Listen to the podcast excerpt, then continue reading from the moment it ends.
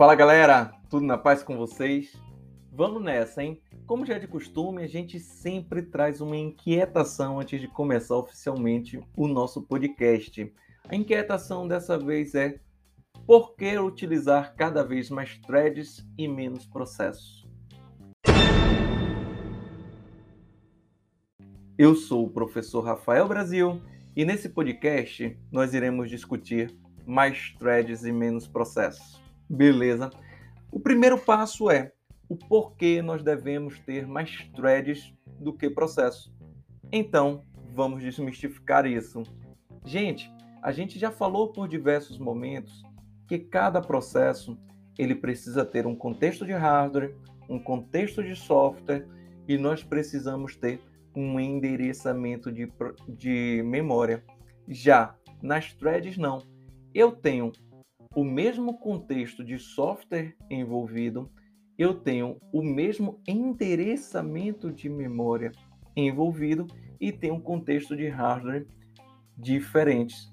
E isso faz toda a diferença. Só pode ser executado no processador um processo por vez. Se eu trabalho com subprocessos, da mesma forma. Já com threads, não. Por utilizar o mesmo endereçamento de memória e o mesmo contexto de software, não, eu consigo otimizar.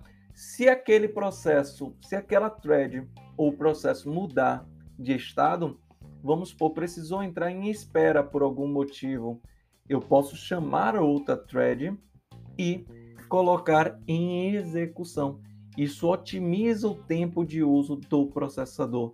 Isso otimiza o tempo de uso e o espaço da memória, porque uma mesma thread diferente de processos pode ser utilizado simultaneamente por outra thread e por aí vai. Então, já conseguimos saber o principal motivo para a utilização de mais threads e menos processos, beleza? Mas com o passar do tempo, foi notando que tudo isso poderia ser otimizado. De que forma? No início, cada thread era executado, existia tempos de acesso, ou seja, solicitações de acessos diferentes. Para isso, a gente tinha acesso em modo usuário e em modo kernel para essas threads. Com o passar do tempo, percebeu-se que isso não era a melhor solução possível ter esses acessos. Pensaram-se em bibliotecas diferentes onde fizesse com, essa, com que essa comunicação acontecesse de maneira mais fluida, sem necessitar ficar trocando de usuários a todo momento. Isso é algo que eu respondo para vocês na aula gravada e na aula ao vivo também. Um outro fator preponderante é que percebeu-se que as threads eles não otimizavam 100% do tempo de processamento. Então surgiu algo chamado superthread. Se os processos forem do mesmo ciclo, automaticamente eles podem serem carregados à medida que ociosamente o processador foi, foi ficando. Mas se perceber ainda que aquilo, mesmo utilizando todas as threads do mesmo ciclo, não deu conta, não resolveu o problema, então pensou-se em algo chamado hiperthread.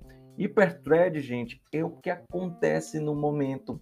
O hiperthread é automaticamente, se teu processador ele tem capacidade de executar mais threads, independente do ciclo, chama ela e coloca ela para executar. Notem, meu processador é um processador i5 com quatro núcleos. Esses quatro núcleos eles conseguiriam, em processo, executar quatro processos por, por vez. Em hiperthreads, não. Ele pode executar diversas threads, quantas threads forem necessárias ser executadas para dar conta de tudo aquilo que precisa ser executado sem a perca de desempenho. Beleza? Então, esta é minha justificativa para este podcast.